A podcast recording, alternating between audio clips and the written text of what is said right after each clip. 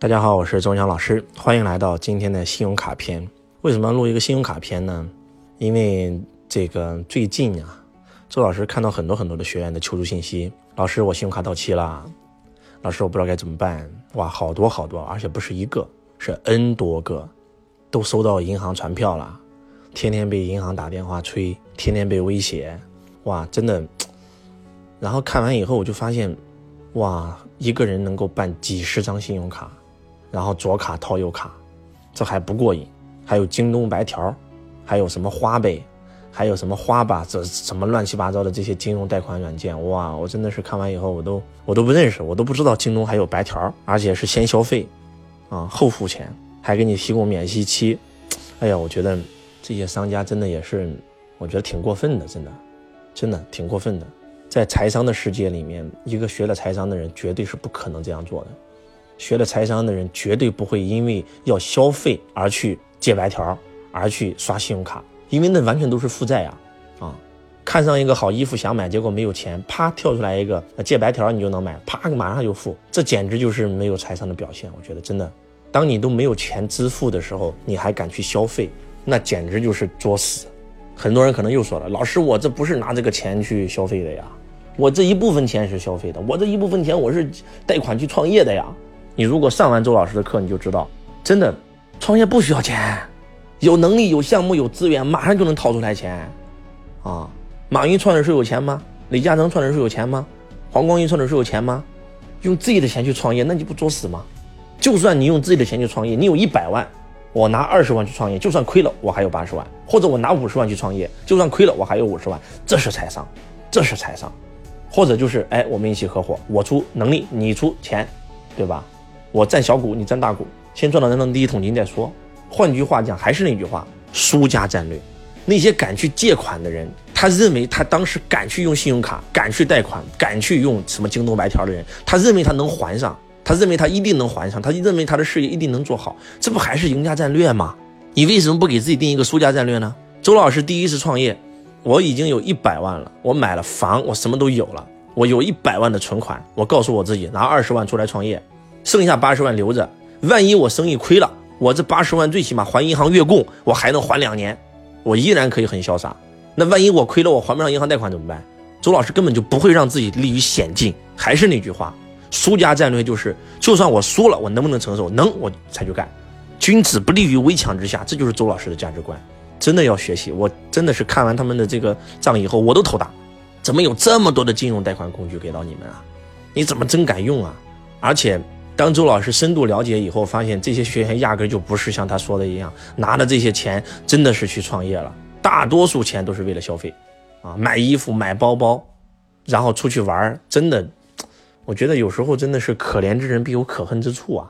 当然了，周老师不是说京东白条不好啊，什么信用卡不好，它是一个工具啊，它可以变成很好的一件事情，但是它也可以变成不好的事情。那它到底是好还是不好，取决于不在于这个东西，而在于你的财商。我真的看到这些人以后，真的就是没有财商的表现。大家一定要学习财商。你们把周老师的系统性的财商学会以后，你根本就不会面临这样的问题。就周老师一个输家战略、赢家战略，你们学会以后，你压根就不会有这样的问题存在。真的。那怎么你都碰到这些问题，那别人都没有碰到过嘞？我长这么大都没有碰到过。我长这么大真的是真的是从来没有碰到过这种情况。我自己信用卡每次都是足额还的，甚至周老师现在都不用信用卡了。我以前用信用卡也是为了累积积分，啊，为了方便自己贷款，万一贷款买房啊什么的。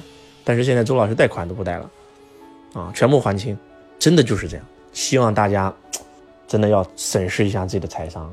如果你现在信用卡危机了，不要再左卡套右卡了。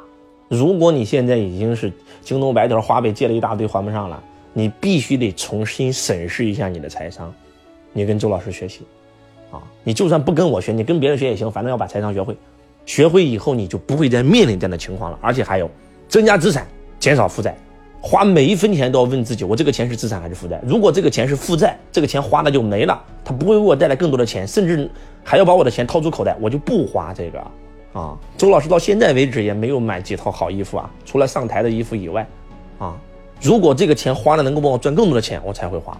我希望大家真的是要有这个意识啊，今天金融工具泛滥是一件好事，同时也是一件坏事，因为它会害很多很多没有财商的人。为了刺激你们消费，让你感觉到你花了不是自己的钱，商家就给你推出一大堆的金融工具，让你先消费后支付，还给你免息期。我看完以后，我有时候我也觉得挺恶心的。这些商家，如果我们中国的这些老百姓他是有财商的，那可以；但是如果是没有财商的，这样做只会带来更多的这个坏债。带来更多的人到最后真的是信用都没有了，真的，你们不知道有多危险，你们不知道这个事有多危险。未来，整个全世界都是一套信用体系。你信用卡逾期了，你借的钱没有还上，你将来买房、小孩上学、你出行，你根本就出不了，高铁都坐不了，飞机也坐不了，真的不一样。你的信用毁了，一切都毁了，你会在这个世界寸步难行。深圳机场已经开通了，啊，优先通道。什么是优先通道啊？那比头等舱还牛逼！你的信用好，没有犯罪记录，没有欠任何钱，而且你经常商业出行，你商业出行次数很多，你在为这个社会做贡献，你就可以优先出行。周老师每次一刷身份证，哎，可以走这个通道，这个通道没有人，就一两个人。我的朋友买头等舱排队还比我排的长，啊，一刷身份证马上去到这个。现在只有深圳机场有，未来全中国，未来全世界机场都是这样子的。国家要给这些信用评分好的人更便利的条件。那些信用不好的那些人，变成老赖的那些人，真的是在这个社会寸步难行。所以朋友们，醒醒吧，不要再乱花钱了。在你没有财商的时候，你不要再乱花钱了。真的，学学财商。在金钱的世界里面，没有财商，就类似于在武侠的世界不懂武功一样可怕。一个在武侠的世界里面不懂武功，你说你出去混江湖，那不作死吗？随便一个小瘪三都可以搞死你了。那今天。我们在一个金钱的世界里面，对吧？我们从一出生就要跟钱打交道，连死亡都要跟钱有关，买墓地还要钱呢。结果你没有财商，你真的是会在金钱的世界里面寸步难行。而今天就是有那么多的人在金钱的世界里面沦陷，周老师看到以后真的很心痛啊，真的特别特别的心痛。别说你们头大，我都头大。但是总而言之一句话，还是没有财商的表现。希望大家真的要重视财商。在武侠的世界里面，只要有一门武功就可以独闯天下，仗剑走天涯。但是在今天今天的世界里面，你只要掌握了财商这门技能，你就可以全世界横行。就是这样，社会就是这样，这是你的必修功课啊！希望今天的分享对你有帮助，感恩大家，我是钟强老师，我爱你如同爱自己。